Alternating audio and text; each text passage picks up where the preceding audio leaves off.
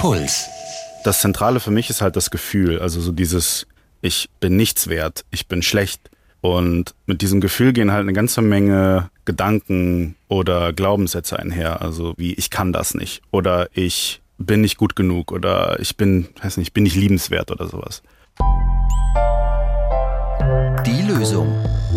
Der Psychologie-Podcast von Puls. Mit Verena Fiebiger und Lena Schiestel. Ich kann nichts, ich bin nichts, ich bin schlecht. Und damit welcome back zur Lösung. Schön, dass ihr wieder dabei seid oder dass ihr neu dabei seid. Die Lösung, das sind wir, also Diplompsychologin und Therapeutin Lena Schiestel. Und mir gegenüber sitzt Moderatorin und Journalistin Verena Fiebiger. Ja, und endlich machen wir das meist gewünschte Thema von euch. Ihr schreibt uns ganz häufig, macht doch mal was zum Thema Selbstwert. Dann wird's lange dran gekaut und hier kommt äh, die Folge dazu, in der wir die Fragen klären wollen. Was ist eigentlich dieser, dieser Selbstwert? Wie kommt es eigentlich zu einem niedrigen Selbstwert und wie äußert sich der? Und was können wir tun, wenn wir uns schlecht fühlen? Kleiner Spoiler, auf keinen Fall weiter vorm Spiegel stehen und sagen, ich hasse mich. Jan hilft uns heute dabei, diese Frage zu klären und äh, er hat uns eine Sprachnachricht geschrieben und erzählt, dass er während seiner Therapie so einen besonderen Moment hatte, der seine Sicht auf die Frage, wann bin ich etwas wert, geändert hat und damit auch seine Sicht auf die Welt. Ja, wann sind wir wertvoll? Gibt es da eine wissenschaftliche Definition, Lene? Also Selbstwert, ähm, Selbstvertrauen, Selbstliebe, Selbstbewusstsein. Ja, also sagen wir so, es gibt ähm, schon in der Psychologie verschiedene Ansätze, Selbstwert zu beschreiben und zu definieren. Und zunächst, man muss, um dieses Konzept sinnvoll zu definieren, voraussetzen, dass es erstmal so etwas wie ein Selbst bei Menschen gibt, dem auch Attribute, also Eigenschaften anhaften und dass ich dem eben auch einen Wert zuschreiben kann. Und sehr pragmatisch könnte man jetzt eben sagen, Selbstwert ist der persönliche Wert, den sich jemand selbst zuschreibt. Aber auch da kann man natürlich fragen, was soll denn das bedeuten? Und ähm, da werden wir uns ehrlich gesagt auch über die ganze Folge eher ranrobben müssen, was das eigentlich genau sein soll. Und vielleicht auch vorweg, ich ahne sogar, dass auch wenn wir bestimmte Definitionen vorstellen, manche HörerInnen gleichzeitig denken werden, ja, aber, aber das trifft es doch nicht, weil, ähm, weil es mir selbst auch bei der Recherche für diese Folge so ging. Ich habe aber zumindest auch eine Theorie dazu, warum es in dem Fall so schwierig ist, genau den Finger drauf zu legen. Also was eigentlich genau dieser Selbstwert ist. Mist, es gibt wieder keine einfachen Rezepte, aber dann lass uns mal uns da so ranrobben, wie du gesagt hast. Okay. Zunächst, man kann argumentieren, dass Selbstwert ein Psychologen würden jetzt sagen, kognitives Konstrukt ist. Also das Resultat eines mehr oder minder rationalen Vergleichs mit einer Bezugsnorm. Und Jetzt wäre es aber aus meiner Sicht so, wenn man es bei so einer Definition belassen würde, wäre das etwas verkürzt. Denn es gibt eine Reihe von auch spezifischen, man spricht in dem Fall von selbstbezüglichen Emotionen, also wo das Selbst eben mit eine Rolle spielt, beide Emotionen, wie zum Beispiel Scham oder Stolz, die auch ganz unmittelbar damit verknüpft sind. Das heißt, es gibt auch eine emotionale Komponente von Selbstwert. Auf der einen Seite eben eine rationale, so eine Bewertungskomponente und eben auch eine emotionale Komponente. Also das heißt, kognitives Konstrukt, Selbstwert hat viel mit Gedanken zu tun. Mhm. Und das heißt, ich vergleiche mich ein rationaler ja. Vergleich, also etwas, was in meinem Kopf stattfindet. Die Bezugsnorm ist das Außen, die Umwelt. Ich vergleiche mich mit Dingen in der Umwelt oder Menschen oder deren Leistungen. Genau, in aller Regel ist es ein sozialer Vergleich. Du könntest theoretisch auch eine individuelle Bezugsnorm haben, also dass du dich selber vergleichst mit zum Beispiel etwas, was du in der Vergangenheit geleistet hast. Du könntest auch eine kriteriumsbezogene Bezugsnorm haben, also etwas, wo es einen objektiven Maßstab gibt, zum Beispiel bei Schulleistungen ist das vielleicht evident, wo du irgendwie eine, so ein Punktesystem hast bei einer Aufgabe und wenn du das das gemacht hast, dann kriegst du so so viele Punkte. Das wäre jetzt eine kriteriumsorientierte Bezugsnorm. Wenn wir von Selbstwert sprechen, reden wir in aller Regel davon, dass du einen sozialen Vergleich anstellst. Also, dass du dich selbst eben mit anderen Menschen vergleichst. Und dann hast du noch gesagt, es gibt eine Reihe von Emotionen, die damit verknüpft sind. Ja, also Scham und Stolz finde ich ja sehr interessant. Zum Beispiel. Das sind eben alles Emotionen, wo das Konzept, dass ich ein Ich bin oder ein Selbst bin, unmittelbar damit zusammenhängt. Ich finde, das spürt man auch diesen Sätzen an, wenn man zum Beispiel sagt, ich bin nichts wert. Das ist nicht nur einfach ein kognitiver Satz oder ein Gedanke, sondern es ist eins zu eins verknüpft auch mit einem emotionalen Erleben von diesem Satz. Und das wird ähm, darin so spürbar. Das heißt, auch Selbstwert muss man aus meiner Sicht eben mit diesen kognitiven und den affektiven Komponenten konzeptualisieren. Und dann, wenn wir Selbstwert noch weiter beschreiben, sind noch zwei weitere Dimensionen relevant. Also einmal die Dimension, wie spezifisch oder wie global du ihn beschreibst. Also ob sozusagen dein Selbstwert alle Bereiche deines Lebens überstrahlt oder ob du Selbstwert bezogen auf ganz spezifische Bereiche in deinem Leben definierst. Und auch wie stabil oder instabil er ist. Also ob das irgendwie schwankt über äh, Tage oder ob er eben über Psychologen sagen häufig mittelfristig stabil ist, das heißt über Wochen und Monate sich das auf eine ähnliche Art und Weise anfühlt oder eben ob es schnell schwankt. Ob es so Einbrüche gibt. Ich habe früher, glaube ich, auch immer vom, vom Einbruch gesprochen. Also, dass man sich lange gut fühlt. Vielleicht auch so ein bisschen dieses Oberwassergefühl. Bei mir läuft's richtig gut. Und dann so, Wurms, geht's runter. Das ist wahrscheinlich nicht stabil. Also, wenn es einfach so Ups und Downs gibt. Wenn der eigene Selbstwert nicht stabil ist, dann kommt es zu dem, was ich gerade beschrieben habe, oder eben zu dem, was Jan auch oft passiert ist, nämlich sich mies und minderwertig fühlen. Jetzt ein paar Worte zu Jan erstmal. Wie ist er so? Also ich fand ihn total sympathisch. Wir haben länger miteinander gesprochen. Er ist Ende 20. Er hat sich immer schon gut mit seinen Eltern verstanden. Das ist immer eine Frage, die ich gerne stelle. Und wie war es so mit den Eltern? Und ähm, er hat gesagt, so, er hat eigentlich ein sehr enges Verhältnis vor allem zu seinem Vater auch. Der ist allerdings schon relativ früh gestorben, nämlich als Jan in der Schule war. Was vielleicht auch noch ganz ähm, interessant ist zu seinem, sagen wir mal, beruflichen Werdegang. Jan ist der erste Akademiker in seiner Familie. Er fängt im Sommer seine Doktorarbeit an. Und zwar macht er die in Linguistik. Also er ist Sprachwissenschaftler und zwar in Finnland. Also er möchte das auf Finnisch machen. Linguistik ist ja schon total kompliziert. Ich spreche da aus Erfahrung mit meinem Linguistik-Magister und ich muss sagen, ich wäre nie auf die Idee gekommen, eine Doktorarbeit drin zu schreiben. Es war mir alles zu krass eigentlich. Jan lange auch nicht, aber nicht, weil er irgendwie miese Noten gehabt hätte, sondern weil er nie das Bild von sich im Kopf gehabt hat, eine Doktorarbeit zu schreiben. So bin ich denn so eine Art von Geisteswissenschaftler, der einen Doktor schreiben kann. Und er hat sich einfach nicht zugetraut. Wie, wie kam es denn damals dazu, dass es bei ihm so gekippt ist? Das ist gar nicht so leicht zu datieren. Also so richtig eine Krise hatte er mit Mitte 20. Also da hat er sich richtig schlecht gefühlt. Er meint aber, eigentlich hat es schon früher angefangen.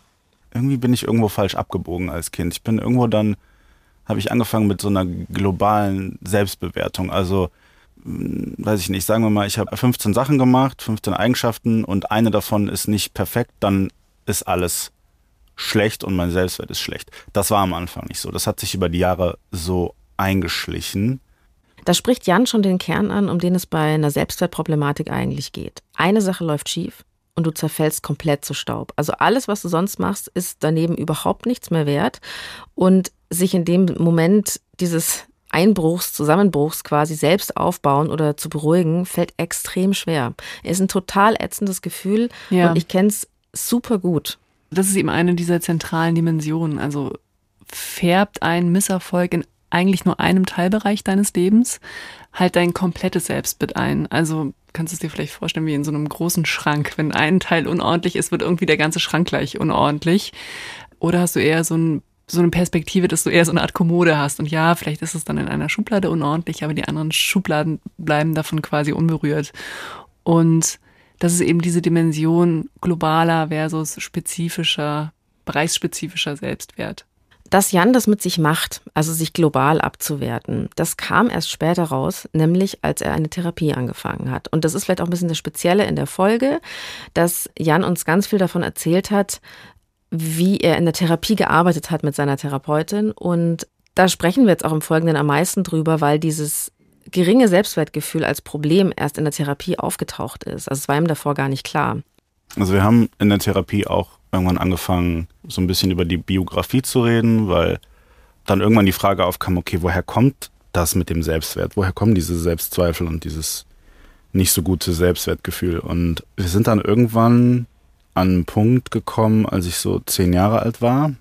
Das war so am Ende der Grundschule, Anfang der weiterführenden Schule. Und ich hatte damals einen, einen besten Freund. Wir waren eigentlich, ja, eigentlich unzertrennlich. Die Eltern waren Akademiker, meine nicht was die ersten Jahre eigentlich gar kein Problem war, mir auch irgendwie gar nicht so bewusst war, bis ich irgendwann mit denen halt mal im Urlaub war und innerhalb der zehn Tage, die ich da verbracht habe, wurde mir so von der Elternseite suggeriert, dass ich eben nicht aus so einem Haushalt komme und mir wurde halt verbal und nonverbal signalisiert, dass ich eigentlich nicht so erwünscht bin. Also dieser Urlaub war richtig schlimm für Jan. Er hat sich unwohl gefühlt, er hat sich irgendwie da nicht so angenommen gefühlt und wieder daheim kam das dann auch raus und er hat mit seinen Eltern drüber gesprochen, die haben das gemerkt, das war irgendwie nicht so, nicht so schöne Ferien und es gab dann auch eine Aussprache mit den anderen Eltern, aber... Ich habe meinen besten Freund damals mit dem Fahrrad von zu Hause abgeholt und wir sind dann zur Schule gefahren und dann hieß es plötzlich, nee, du brauchst ab morgen nicht mehr kommen. Und dann war es das. Und dann waren wir irgendwie auch, also dann haben wir nicht mehr miteinander gesprochen. Also es war tatsächlich kurz nach diesem Urlaub auch die Freundschaft vorbei. Ja. Und also ich meine, das ist natürlich jetzt das von Jans Sicht aus erzählt, aber dass die Eltern schon so ein bisschen versucht haben, die Freundschaft zu beenden. Und mir ist auch mal sowas passiert. Das ist so lustig, weil ich dachte so, ach krass, stimmt. Ich erinnere mich dran, dass auch mal dass interveniert ich, wurde. Dass ich auch mal wo angerufen habe und dann die Mutter meinte, du, nee, die ist jetzt nicht zu sprechen. Und die ist auch morgen nicht zu sprechen und man versteht nicht so richtig, was war. Man natürlich ist immer die ja. Frage so, in dem Alter können Kinder das selbst ausagieren, aber oder machen es dann die Eltern, aber da, also es ist schon natürlich, glaube ja. ich, so dieses, äh, ist das ein guter Umgang? Fragezeichen. Also es tut mir natürlich total leid zu hören, einmal für Jan, auch für dich. Also bei mir war es zum Glück nicht die beste Freundin. Also ich war, ja. sagen wir mal so, ich war irritiert, okay. aber es hat mich jetzt nicht komplett aus der Bahn geworfen. Aber wenn es die beste Freundin gewesen wäre, hui. Ja, also es tut mir auch wirklich leid für Jan, das zu hören, dass die beiden keine Freunde sein konnten. Und es ist auch schwierig nachzuvollziehen, was da genau die Beweggründe jetzt auch der Eltern waren, das vielleicht so zu machen. Und jetzt sind wir Menschen aber sinnmachende und sinnkonstruierende Maschinen. Und ich kann total verstehen, dass der junge Jan in dem Moment, weil er sich vielleicht auch keinen Reim drauf machen konnte, sich vielleicht sowas konstruiert hat, wie mit mir muss was nicht in Ordnung sein. Sonst würden die das nicht machen. Und dieses, naja, die sind halt komisch. Ich glaube, das kommt erst im Lauf des Lebens, dass man sich irgendwann immer denkt so, naja, die sind halt komisch. ja, es war nicht ich. Es, das war nicht, es waren die anderen Erwachsenen. Ja, Jan ist auf jeden Fall aus der Sache mit dem Gefühl rausgegangen, nicht genug zu sein. Ob das jetzt ein Auslöser war oder einfach eins der Erlebnisse, die dazu geführt haben, dass sich in ihm so ein Mangel an Selbstwert über die Pubertät weiter verfestigt und verstärkt hat, das wissen wir nicht. Jan ist es selbst auch nicht ganz klar gewesen. Das ist auch nicht komplett aufzulösen, weil ähm, also man spricht in so einem Fall auch von in der Gegenwart erinnerte Vergangenheit, weil wir natürlich dann vor einem aktuellen Thema, das wir haben oder auch in einer bestimmten Stimmungslage, in der wir sind, auch die Vergangenheit natürlich anders rekonstruieren. Wofür das aber hilfreich ist, also dass man auch gerade eben seine Lebens- und Familiengeschichte sich vielleicht auch genauer anguckt, eben wirklich auch zu merken, Selbstwert fällt nicht vom Himmel, sondern ist erlernt. Und das wird eben daran auch unmittelbar einsichtig, dass eben es viele verschiedene Einflussfaktoren im Laufe der Zeit gab, die darauf eingezahlt haben. Und was daran wiederum wichtig ist, dass das offensichtlich wird für einen, ist, dass man merkt, Selbstwert kann sich eben dadurch auch heute noch verändern und in Zukunft verändern, weil ich eben auch neue Dinge lernen kann. Und das ist ein ganz wichtiger Punkt, der mir nämlich auch nicht so klar war. Selbstwert ist, wie du gesagt hast, was Erlerntes. Und das heißt aber auch, es ist nichts komplett Unveränderbares. Ja. Aber das heißt eben, wir können immer noch dazulernen. Wir können das verändern, ja. An was könnte man denn merken, dass der eigene Selbstwert gering ist? Also ist es dieses vorm Spiegel stehen und sagen, ich hasse mich? Ähm, wahrscheinlich. Ja. Gibt es, gibt es Anzeichen auf Verhaltens- und Gefühlsebene? Ja, also es gibt auf gedanklicher Ebene, das sind schon so Sätze, bei denen man sich ertappen kann. Also sowas wie, ich fürchte, es gibt nicht viel, worauf ich stolz sein kann. Oder ich denke, dass ich gar nichts tauge. Wenn ich mich bei solchen Sätzen ertappe, dann kann das ein Indikator sein, dass ich da ein Thema habe. Ich bin peinlich, auch ganz prominenter Satz bei mir. Eben, weil es gerade auch in dieser globalen Zuschreibung eben so dominant dann sein kann. Also solche Selbstaussagen in dieser globalen Zuschreibung eben, ich bin so und so. Also das ist so die gedankliche Ebene. Mhm. Und dann auf emotionaler Ebene ist es eben auch, eben wenn ich mich sehr häufig befangen oder verlegen fühle oder eben viel mit Schamgefühlen zu tun habe, auch das können eben emotionale Indikatoren sein, dass ich da eventuell ein Thema habe. Und letztlich, aber um insgesamt von einem niedrigen Selbstwert zu sprechen, also müssen eigentlich auch noch ein paar Dinge zusammenkommen. Also zunächst muss eine Person den Wert von Personen, also auch von sich selbst überhaupt eben für bestimmbar halten. Ich glaube, darüber haben wir ja vorhin auch kurz gesprochen. Und dazu kommt eben, dass sie in einem für sie relevanten Bereich in ihrer Wahrnehmung, also es ist immer eine subjektive Wahrnehmung, schlecht abschneidet im Vergleich. Und wie gesagt, es handelt sich dabei in der Regel um soziale Vergleiche, das heißt eben Vergleiche mit anderen Menschen. Und dann wiederum müsste aber dazu kommen, dass dieses schlechte Abschneiden in einem Bereich dazu führt, dass eben die komplette Selbstbewertung davon eingefärbt wird. Also dass es nicht ist, ich bin schlecht in ähm, ich bin schlecht im spontan vor Menschen sprechen. Genau. Es ist also eine von einem, ich bin eigentlich schlecht in einem Teilbereich, wird es eben eine globale Zuschreibung über mein gesamtes Selbst. Ich bin schlecht. Und was dann wiederum auch noch dazu kommt, es müsste eben auch, wie gesagt, mittelfristig stabil sein. Also es ist nicht nur ganz punktuell, sondern tatsächlich sich auch über längere Zeit immer wieder ereignen, ähnliche Gedanken haben, ähnliche Emotionen haben. Dann würde man von einem niedrigen Selbstwert sprechen. Mhm. Lustig, weil ich habe dieses, also ich würde weniger mittlerweile sagen, dieses Ich hasse mich. Also das ist total verschwunden. Das war jetzt so Pubertätsding, glaube ich. Oder auch so ein, mein Gott, in der Zeit, wo man denkt, man muss ganz anders aussehen, als man aussieht, irgendwie. Aber dass das so gedreht hat in ganz schnell, die anderen hassen mich. Nicht mehr ich hasse mich, sondern die anderen hassen mich. Und das ist eigentlich das Gleiche, ne? Fuck, nichts dazugelernt. Lena schaut ganz schockiert. Oh Gott. Mit was für einer Wurst nehme ich diesen Podcast auf? Nein, im Gegenteil. Ähm, es gibt auch. Ähm, Dabei erzählen wir ja, wir lernen was Beispiel, dazu. Also, nee. ja, und ich. Ähm, das ist fast ein Paradox, was du gerade geleistet hast, denn ich ähm, bin eigentlich der Überzeugung, dass wenn man also eigentlich willst du einen niedrigen Selbstwert auch verstecken. Und in dem Moment, wo du es adressieren und aussprechen kannst, ist es schon ein sehr positives, gutes Zeichen tatsächlich. Also, dann wachse ich gleich in meinem Stühlchen hier. Tja. naja, aber es ist, fühlt sich trotzdem unangenehm an. Also es wäre natürlich einfacher, sich weniger Gedanken machen zu müssen um dieses ganze Thema. Also einfach zu sein ja. und nicht drüber nachzudenken. Bei Jan ging es auch um einen Punkt, den ich ebenfalls sehr gut kenne und vielleicht auch alle von euch, die selber sagen, Selbstwertproblematik kenne ich irgendwoher. Und zwar dieses, den Selbstwert halten durch Leistung. Das war mir überhaupt nicht klar, dass dieser hohe Leistungsanspruch mit einem Selbstwertproblem zu tun haben kann. Also dieses, ich muss leisten, leisten, leisten, weil immer wenn man leistet, hört man dieses sich dauernd abwertende Grundrauschen innerlich nicht. Da wird das leiser, weil man so erschöpft und angestrengt ist. Ist toll, Lena, oder? Lena schüttelt nur so ganz leise den Kopf. Mm, mm, und ich denke. Super Strategie. total die Lösung für alles oder einfach leisten. Hat Jan auch festgestellt in der Therapie, dass das gar nicht so viel Sinn macht. Ich glaube, in einer der ersten Sitzungen gab es so ein Gespräch zwischen meiner Therapeutin und mir, wo es darum ging, wann ich gut bin. Ich war damals im Master, habe meine Masterarbeit geschrieben und dann kam ich auf so die Idee, okay, wenn, wenn ich in der Masterarbeit eine 1-0 kriege, wenn ich im Kolloquium die Präsentation rocke und alle Standing Ovations klatschen und alles gut ist, dann bin ich okay. Und wenn aber jemand anders, also in meinem Freundeskreis, meine Freunde oder irgendein Student oder irgendeine Studentin das Gleiche hat und dann vielleicht eine 2,7 oder so kriegt und das in der Präsi nicht so gut gelaufen ist, dann wäre meine Bewertung gewesen, ja, okay, ist doch gut, du hast den Master, hä, freu dich doch, feier doch, ist doch total super. Ich lege an mich selbst einen ganz anderen Maßstab an als an andere. Total unbewusst. Das, was die anderen machen, reicht immer. Das, was ich mache, reicht nie. Und wirklich in so einer Globalität. Da ist jetzt aber auch der große Star-Gedanke drin, den Jan da formuliert. Also dieses, du musst richtig krass performen, die Welt liegt dir zu Füßen, aber du musst schon auch richtig, richtig gut sein. Ich meine, du musst, weiß ich nicht, Lady Gaga bei der Inauguration sein. Weißt du noch, mit diesem großen goldenen Vogel am Revier, wo sie dieses krasse Kleid anhatte und gesungen hat. So musst du eigentlich sein. Und wir wissen ja von den Erzählungen der großen Stars, dass sie ja dann trotzdem nach der Show im stillen Kämmerlein in sich einsacken und ganz klein und traurig sind.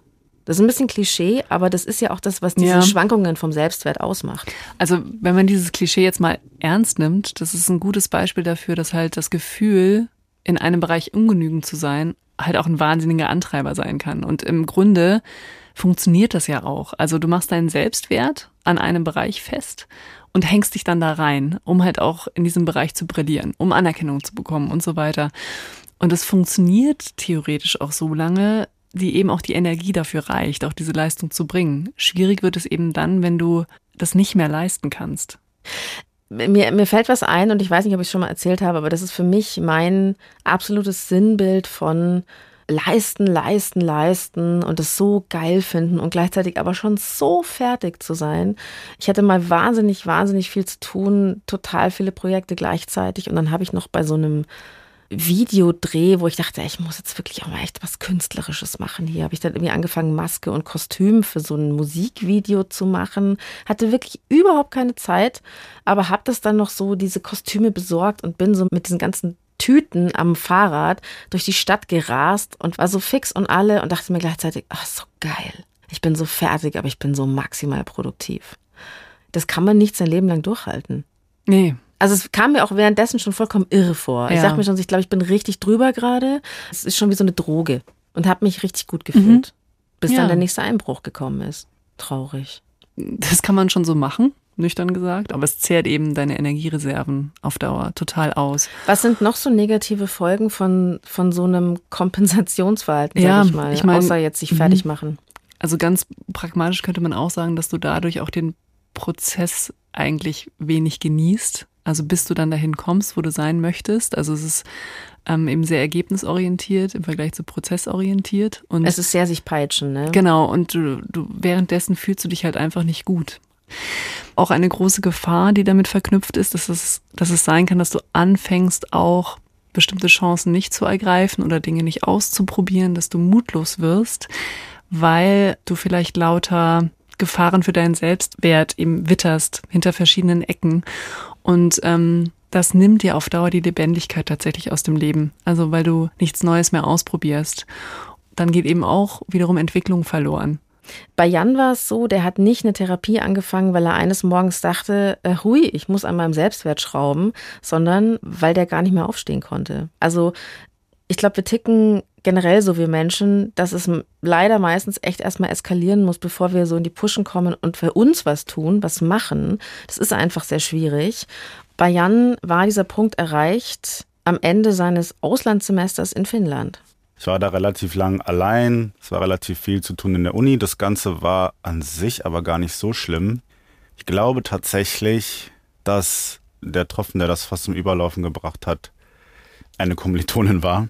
Wir haben uns im Ausland kennengelernt und hatten dann noch was eine längere Zeit und dann ist das aber auseinandergegangen und ich bin dann quasi mit gebrochenem Herzen nach Hause. Und das hat dann irgendwie doch einiges mit mir gemacht und war dann doch ein bisschen schwieriger, als ich am Anfang dachte da zu sitzen, kurz bevor man zurückkommt nach Hause und gar nicht weiß, wie wird's da werden, wie wird's da aussehen, was mache ich jetzt?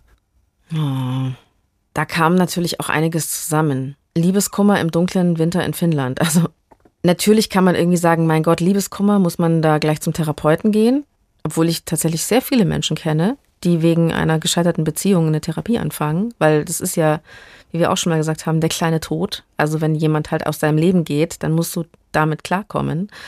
Und das war eben dieses, die Liebesengel klatschen Standing Ovations und dann ist alles vorbei. Und oft ist es ja, wenn das so kurz ist oder eben so einer besonderen Lebensphase, ich denke mir gerade, wenn du in so einem Auslandssemester bist, dann ist es sowieso alles sehr intensiv und dann geht das auseinander. Und Jan eben im Winter in der Dunkelheit einsam mit Liebeskummer in einem fremden Land und dann aber natürlich auch mit der Aussicht, so ich fühle mich mega schlecht und jetzt muss ich dann auch wieder nach Hause fahren nach Deutschland und da muss ich irgendwie eigentlich auch wieder von vorne anfangen. Die von euch, die ein Auslandssemester gemacht haben, die wissen es vielleicht, dass dieses Weggehen schwer ist, aber das Ankommen auch, weil dann waren so die Fragen, wer ist eigentlich noch für mich da? Habe ich noch Freunde und Freundinnen? Also es war sehr schwierig. Das hat mich irgendwie so aus der Bahn geworfen und ich erinnere mich irgendwie, es gab so einen so einen Schlüsselmoment, wo ich nicht mehr aus dem Bett aufstehen konnte. Also es war einfach so, ich ich konnte irgendwie einfach nicht und habe auch irgendwie nicht mehr so viel an Gefühlen gespürt, also weder irgendwie Ärger oder Trauer oder Angst oder Freude, sondern einfach keine Gefühle, aber halt so einen massiven Druck auf der Brust. Das war so das erste Mal, wo ich dachte, shit, ich brauche Hilfe. Jan ist in eine depressive Episode gerutscht und hat deshalb eine Therapie angefangen. Da kam bei ihm auch wirklich einiges zusammen. Vielleicht als kleiner Mini-Exkurs, also zum Thema depressive Störungen. Ähm, depressive Störungen sind insgesamt sehr, man kann sagen, vielgestaltig und deswegen gibt es auch keine komplett einheitliche Störungstheorie. Und deshalb wird die Erklärung eben, wie es dazu kommt, also zum Beispiel zu einer depressiven Episode auch meistens in sogenannte Vulnerabilitätsstressmodelle eingebettet. Und die sind denkbar allgemein, aber haben eben auch die Möglichkeit, also diese Modelle, dass du eben auch die verschiedenen Faktoren, die sowas beeinflussen und ähm, eben befördern, dass du die auch beschreiben kannst. Und da sagst du eben, auf der einen Seite gibt es auf der Personenseite Vulnerabilitäten, also jetzt könnte man sagen Verletzlichkeiten, ähm, die jemand mitbringt, also das, das Temperament, ähm, welche Persönlichkeit jemand hat, genetische Faktoren, und dann aber auch sowas wie das soziale Netzwerk und die eigene Familiengeschichte und so weiter. Und wenn dann eben noch negative Lebensereignisse oder Umstände dazukommen, das heißt Stressoren, also wir haben ja genau Vulnerabilitätsstressmodell, dann kann sich eben eine psychische Störung entwickeln. Und ja, wie gesagt, bei Jan ist da eben auch ganz schön viel zusammengekommen in diesem Moment. Ich glaube, da ist es auch nochmal wichtig, das ein Stück auseinanderzuziehen. Also du hast natürlich auf der einen Seite Selbstwert relevante Themen, die wirklich uns alle betreffen. Und auf der anderen Seite gibt es aber auch ein Ausmaß an Leid, das damit verknüpft sein kann, wo man eben wirklich von einer psychischen Störung sprechen würde. Und zwar, also wenn dir auch die Überzeugung, als Mensch überhaupt Wert zu haben, abhanden kommt und dass die Welt und eben auch die Überzeugung, dass die Welt halt dadurch, dass du überhaupt da bist, ein kleines Stückchen besser ist. Also daran muss man glauben. Ja, dass man da ist. Genau, und es kann tatsächlich aber. Wenn man einen stabilen eigenen, Selbstwert hat. Genau. Ja, und es kann aber wirklich eben, wenn du auch eine psychische Störung entwickelst, so kippen, dass du irgendwie das Gefühl hast, ich habe ich überhaupt noch eine Daseinsberechtigung. Ich weiß nicht mehr genau, woher ich das habe, aber ich habe mal gelesen und es war für mich wirklich sehr eindrücklich, dass eine Depression eben auch eine Erkrankung des Willens ist. Und mir schien das insofern eine sehr treffende Beschreibung, als dass eben etwas wollen, also etwas in der Welt und von der Welt wollen, dich eben als ja lebendiges Wesen voraussetzt und das da sein darf und etwas wollen darf. Und dieses Gefühl, das kann einem wegrutschen. Und dann ist es auch total gut, dass Jan in dem Moment so klar war, dass er gemerkt hat, ich brauche Hilfe und dass er auch die Kraft aufgebracht hat, sich dann auch wirklich Hilfe zu holen. Und uns ist an der Stelle auch noch ganz wichtig zu sagen, wenn es euch schlecht geht, holt euch auf jeden Fall therapeutische Hilfe, sprecht mit jemandem.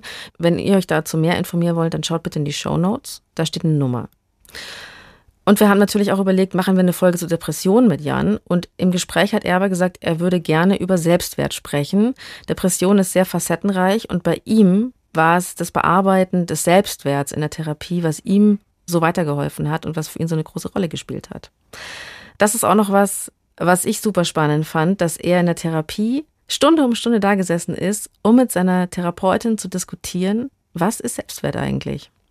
Also es ging erstmal darum zu gucken, kann man den Wert eines Menschen pauschal bewerten und kommt man dann zu einem sinnvollen Ergebnis? Also kann ich sagen, wenn ich in der Uni gut bin und einen guten Job habe und die wichtigsten Dinge im Leben gut mache, dann bin ich ein guter Mensch. Und wenn das nicht alles reibungslos läuft, dann nicht. Und ab wo ist die Grenze? Also sammelt man dann Punkte oder so? Und das war tatsächlich zentrales Element in einem Teil der Therapie, dass meine Therapeutin das sokratisch mit mir disputiert hat. Also sie hat einfach nur Fragen gestellt und ich sollte ihr quasi mein Modell von der Welt und von meinem Selbstwert erklären. Also sagen, okay, das ist ein wertvoller Mensch und das und das ist es nicht. Vielleicht können wir kurz einhaken, Lena, was heißt denn sokratisch diskutiert? Sokratischer Dialog ist, kann man sagen, eine klassische therapeutische Gesprächstechnik. Du kannst dir das so vorstellen, also du führst als Therapeutin im Grunde so eine Art philosophisches Gespräch über ein Lebensthema mit deinem Klienten und nimmst dabei eine Art naive Grundhaltung ein und leitest halt durch Nachfragen den Klienten darin, das Thema eben selbst zu explorieren. Und über die Zeit und dass man immer wieder gezielt eben nachfragt, widerlegst du dann halt in der Regel selbst deine dysfunktionalen Annahmen, also zum Beispiel, ob der eigene Selbstwert überhaupt objektiv bestimmbar ist. Und ich glaube, das Wichtige daran ist eben, das braucht Zeit und es kann wirklich mehrere Stunden, Wochen und so weiter dauern. Und da gibt es auch keinen Shortcut. Also man muss die Schlüsse tatsächlich selber als Klient dann ziehen. Das ist etwas anderes, als wenn sie dir jemand präsentiert. Und das hat Jan auch erzählt, dass das wirklich ein längerer Prozess ist. Wir haben da wochenlang dran gesessen, weil ich auf keine Antwort kam. Es gibt keine objektive Bewertung aus meiner Sicht, zu sagen, okay, du bist gut, wenn, und das gilt für alle das ist halt voll das Vergleichen von Äpfeln mit Birnen. Und zu dieser Erkenntnis zu kommen und das wirklich zu empfinden, hat halt ewig gedauert. Und als wir an diesem Punkt waren, also sie hat so lange nachgefragt, dass ich schon das Gefühl hatte, oh Gott, ich bin dumm, weil ich auf diese Antwort nicht komme. Anscheinend ist die Antwort ja so offensichtlich. Und irgendwann meinte ich so, das geht nicht. Und sie so, warum nicht? Und dann habe ich gesagt, weil, also, weil sich das nicht bestimmen lässt. Und dann hat's Klick gemacht. Ich finde ja, das ist so ein krasser Effekt von Therapie, dass man innere Glaubenssätze, mit denen man sich selbst schadet, darin aktiv verändern kann. Ich denke, man kann nicht alles sofort löschen, was man sich selbst mal so zusammengereimt hat und mit dem man sich fertig macht den ganzen Tag. Es geht nicht, dass man das sofort lässt, dass man nie wieder sagt, ich bin schlecht. Aber ich glaube, man kann das schon mal identifizieren, was sage ich eigentlich zu mir, das dann so umzingeln. Und einen ganz wichtigen Satz, den ich lange nicht verstanden habe, ist, es geht eben nicht um das, was du tust, sondern es geht um das, was du bist. Und du bist jemand, unabhängig von deinen Leistungen, unabhängig davon, was andere von dir halten. Du als Mensch bist jemand. Und es ist auch egal, wie du aussiehst. Hier nochmal explizit erwähnt, Schönheit ist keine Eigenschaft. Natürlich formen dich die Dinge, mit denen du dich beschäftigst. Aber du als Mensch bist wertvoll, weil du auf der Welt bist, weil es dich gibt als Wesen. Und sich das selbst zu glauben, auch in der Stunde, in der wir vielleicht was verkackt haben, in der wir versagt haben, auf ganzer Linie, alles gegen die Wand gefahren, wir waren unfassbar peinlich. In dem Moment, wo jemand anderer zu dir sagt, nein, mit dir nicht, mit dir will ich nicht mehr knutschen, genau dann müssen wir eigentlich zu uns selbst halten und das ist das Schwere. Amen. oh Gott, Speech. Ich finde auch gut, ähm, noch einen anderen Punkt, den Jan indirekt angesprochen hat, vielleicht benenne ich das auch nochmal, ist nämlich halt, äh, dass dieses, zu dieser Erkenntnis kommen und das wirklich zu empfinden, dass es zwei Paar Schuhe sind. Und da sind wir wieder, gell, bei dem, das Kognitive, man hat die Erkenntnis und ja, das Emotionale. Und etwas wirklich begreifen. Ja. Und dass das eben Zeit und Arbeit und eben vor allem auch Wiederholung braucht, um etwas tatsächlich eben auch zu empfinden, etwas zu begreifen. Und man kann einem sehr klugen und wahren Gedanken begegnen. Man kann ihn sogar selbst haben und auch von seiner Richtigkeit rational überzeugt sein. Und man kann ihn gleichzeitig nicht glauben. Unsere Psyche ist manchmal wirklich weird. Deshalb ist es eben auch so ein langer Prozess, diese Annahmen über sich und über die Welt zu verändern. Aber es geht. Lange habe ich gedacht, dass sich das gar nicht verändern lässt. Einfach weil dieses Gefühl so unumstößlich stark ist. Und ja, die Therapie hat irgendwie gezeigt, das geht. Es ist viel Arbeit. Man muss sich echt den ganzen Kram, der da so nicht so gut gelaufen ist, stellen. Aber ja, man kann ihn verändern. Mittlerweile ist es tatsächlich so, natürlich gehen Dinge schief, aber ich bin nur ein Mensch. Und ja, dann war das halt blöd. Das ärgert mich, das frustriert mich. Ich arbeite dann daran. Aber mein Wert sinkt nicht sofort in den Keller. Also ich kann Fehler machen mittlerweile, ohne dass mein Selbstwert leidet. Das ist einfach so ein Gefühl von, ich schaff das schon, ich traue mir das zu und es ist okay, wenn mal was nicht klappt. Das ist echt schön. Das ist richtig schön. Also was ich auch so weise finde, dass er jetzt schon weiß, der Effekt von Therapie ist immer am Anfang am höchsten und dann geht es aber auch wieder runter, dann wird es wieder besser. Also es ist, wir sind nicht statisch, auch in den guten Gefühlen leider nicht. Und dass Jan das aber auch weiß irgendwie. Und ich meine, es geht ja auch darum, sich kennenzulernen. Also zu wissen, ah, okay, ich kann einbrechen, ich kann mich schlecht fühlen, global. Und das überhaupt zu erkennen. Jetzt ist wieder so ein Moment, wo ich denke, ich bin ein schlechter Mensch, grundsätzlich. Und wie gehe ich dann damit um? Es ist nicht so, dass ähm, das alle schwierigen Gefühle wegmacht oder dass du damit irgendwie schwierige Lebenssituationen vermeiden kannst, schon erst gar nicht. Aber du gewinnst Vertrauen darin, dass du damit umgehen kannst. Genau, deswegen Lena die Lösung. Selbstwertgefühl, was sollen wir machen? Ja, zunächst. Ich äh, weiß, das sagen wir oft, aber auch das ist eine Wiederholung wert. es gibt nicht die Lösung, also es gibt nicht die eine Lösung und im Speziellen hier bei dem Thema Selbstwert, weil, und da sind wir eigentlich auch wieder beim Anfang, als ich gesagt habe, dass ich die halt diese Konzeptualisierung von Selbstwert auch wirklich richtig anspruchsvoll finde. Ich vermute, dass eine Aussage wie ich habe einen niedrigen Selbstwert eben für verschiedene Personen sehr verschiedenes bedeutet und das sogar noch mehr als bei anderen Themen, die wir hier besprechen. Also das heißt, Selbstwert scheint mir auch oft so eine Art Platzhalter zu sein, an den sie vielleicht manchmal auch ein bisschen abstrakt so eine Art Besserungswunsch knüpft. Also hätte ich einen besseren Selbstwert, dann würde ich auf einer Party tanzen, ihm meine Liebe gestehen, nach der Gehaltserhöhung fragen und ich wünschte sehr, es gäbe so eine Art Generalregler, mit dem man eben den Selbstwert hochziehen kann. Ähm, ich kenne ihn leider nicht. Aber, also wenn diese Beobachtung stimmt, dann können wir daraus ein paar Ideen ableiten, was eben hilfreich sein könnte, wenn ich bei mir eben so ein Selbstwertthema vermute. Und für alle Fälle, auch das ist nur ein Ausschnitt, es gibt noch einige weitere Dinge, die man auch ausprobieren kann. Sehr gut. Das erste wäre eben, dass ich auch wirklich versuche, spezifischer zu sein und zu schauen, was würde ich denn konkret über dieses, hätte ich nur einen höheren Selbstwert, für mich lösen wollen. Und da können auch so Gedankenexperimente eben helfen, wie angenommen, ich wache eines Morgens auf und ich habe an dem Morgen einfach einen super Selbstwert. Was würde ich an dem Tag denn anders machen? Das ist die Wunderfrage. Ja, ja, genau. Und das ist eben so ein Gedankenexperiment, das eben helfen kann, eben zu explorieren, okay, was wünsche ich mir denn darüber, dass ich denke, ich habe eventuell einen geringen Selbstwert? Was würde ich denn anders machen, hätte ich einen hohen? Genau, und die Idee wäre jetzt, kann ich denn, obwohl ich, unter Anführungszeichen, obwohl ich einen niedrigen Selbstwert habe, kann ich vielleicht schon trotzdem ein kleines bisschen davon, was ich mir da vorstelle, auch jetzt schon machen und heute schon machen, obwohl es quasi noch nicht so weit ist. Also das ist ja das, wo einen die Wunderfrage so ein bisschen hinführen kann. Oder auch die Frage, was würde ich zum Beispiel tun, wenn ich allen Mut hätte, den ich bräuchte, um etwas zu tun? Genau, also das sind so Gedankenexperimente oder Fragen, die einen eben dahin führen, was man sich eigentlich konkret wünscht. Und das wiederum heißt aber auch im Umkehrschluss, dass wir auf auch globale Selbstwertzuschreibungen, wenn ich eben in einem bestimmten Bereich für mich nicht gut abschneide, verzichte. Also dass ich dann auch nicht generalisiere, wenn ich in einem Bereich schlecht bin, auf meinen gesamten Selbstwert. Ich kann eben bei einem konkreten Bereich oder bei einem konkreten Thema durchaus zu dem Schluss kommen, dass ich da eben noch zulegen muss oder will. Und das haben wir alle. Das sagt aber eben noch nichts über mich als Person insgesamt aus. Und da wieder. Aber, aber wie macht man das jetzt? Weil das ist ja genau das Schwierige. Wie unterbreche ich denn diesen Stream of Ich bin scheiße? da ist es zum einen hilfreich, dass du diese Sätze kennst quasi von dir und da hilft wirklich Selbstbeobachtung. Also vielleicht sogar in dem Moment, wo du diese Sätze mal, also wo du einen solchen Gedanken hast, wie ich tauge nichts, ich bin scheiße, vielleicht sogar, dass du ihn aufschreibst, damit sie dir sehr bewusst sind. Das wird nämlich dazu führen, dass du dich auch zukünftig dabei schneller ertappen kannst und dass du dann auch wirklich dazwischen grätscht. Und dass du dir das quasi selber nicht durchgehen lässt, wenn da, jetzt können wir sagen, die innere Kritikerin oder so anspringt und dir diesen Satz zuflüstert.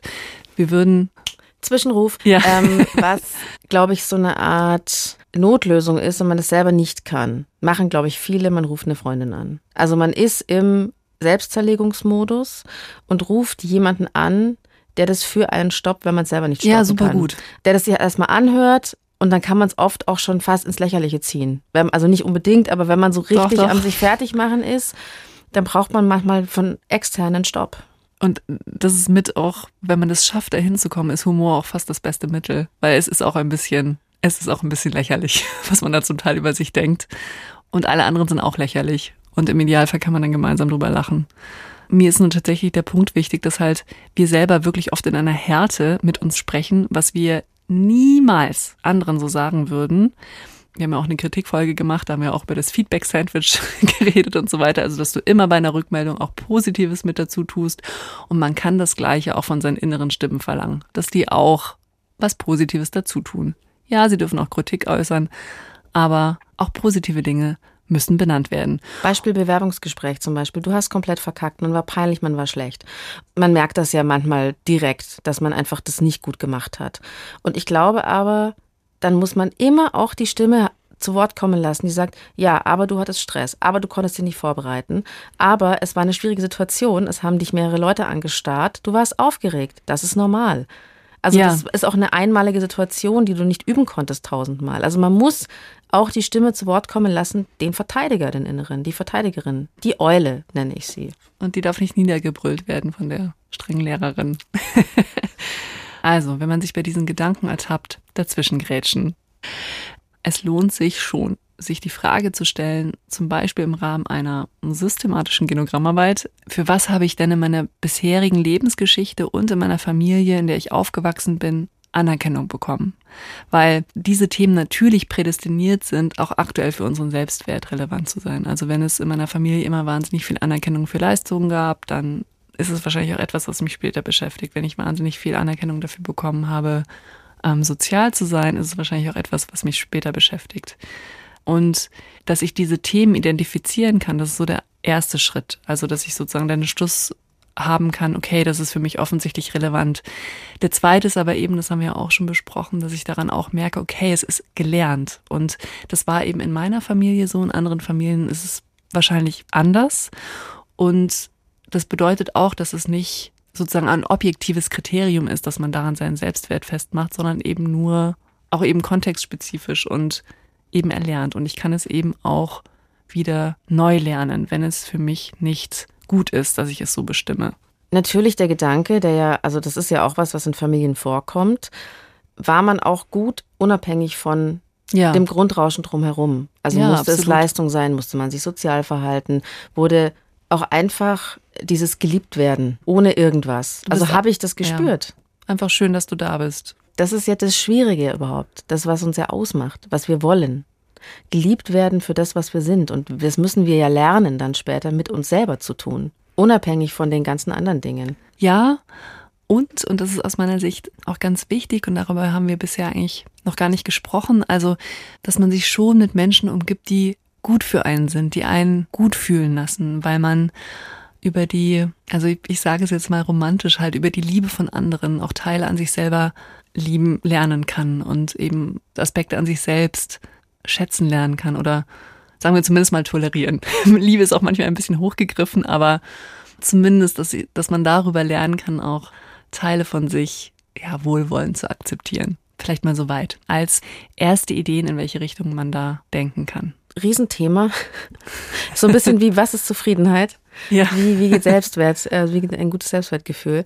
Wir sagen auf jeden Fall ganz, ganz herzlichen Dank an dich, Jan, dass du mit uns gesprochen hast. Und Vielen Dank, ja. Dass du uns auch diese Einblicke in deinen therapeutischen Prozess gegeben hast. Vielen Dank. Und vielen Dank an euch fürs Zuhören. Die Redaktion hatten Alexander Loos und Marion Lichtenauer. Produktion Axel Fischer-Neuschwander. Sounddesign Benedikt Wiesmeier und Enno Rangnick. Grafik Christopher Roos von Rosen und Lisa Hinder. Feedback und Themenvorschläge schreibt ihr bitte an die.luesung.br.de oder ihr schickt uns eine Sprachnachricht an 0151 1218 und viermal die 5. Und wir freuen uns, wenn ihr uns ein Abo da lasst und über eine Bewertung bei dem Podcatcher eurer Wahl. Es gibt nicht die Lösung. Jeder strauchelt, so gut er kann. Puls.